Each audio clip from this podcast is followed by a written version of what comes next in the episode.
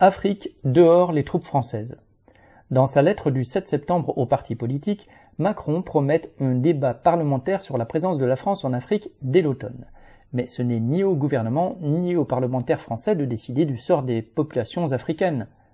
Macron se réjouit qu'après leur rencontre à Saint-Denis, citation, l'échange sur l'Afrique a permis de revenir sur la situation dans plusieurs pays, en particulier au Sahel, de présenter le nouveau partenariat avec ce continent, SIC, fin de citation, et ajoute, citation, le principe d'un débat parlementaire a été acté, fin de citation, à ce sujet.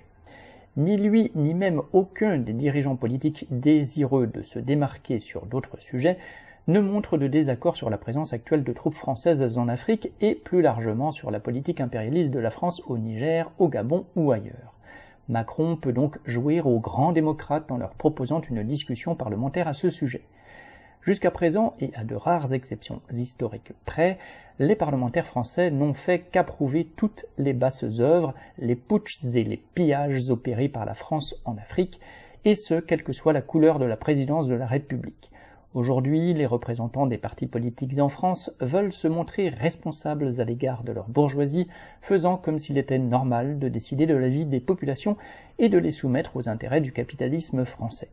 Sur la présence des troupes impérialistes chez elles, les populations nigériennes, gabonaises et des autres pays d'Afrique concernés ont déjà donné leur avis, et il n'y a rien à y ajouter. Dehors les troupes françaises. MS.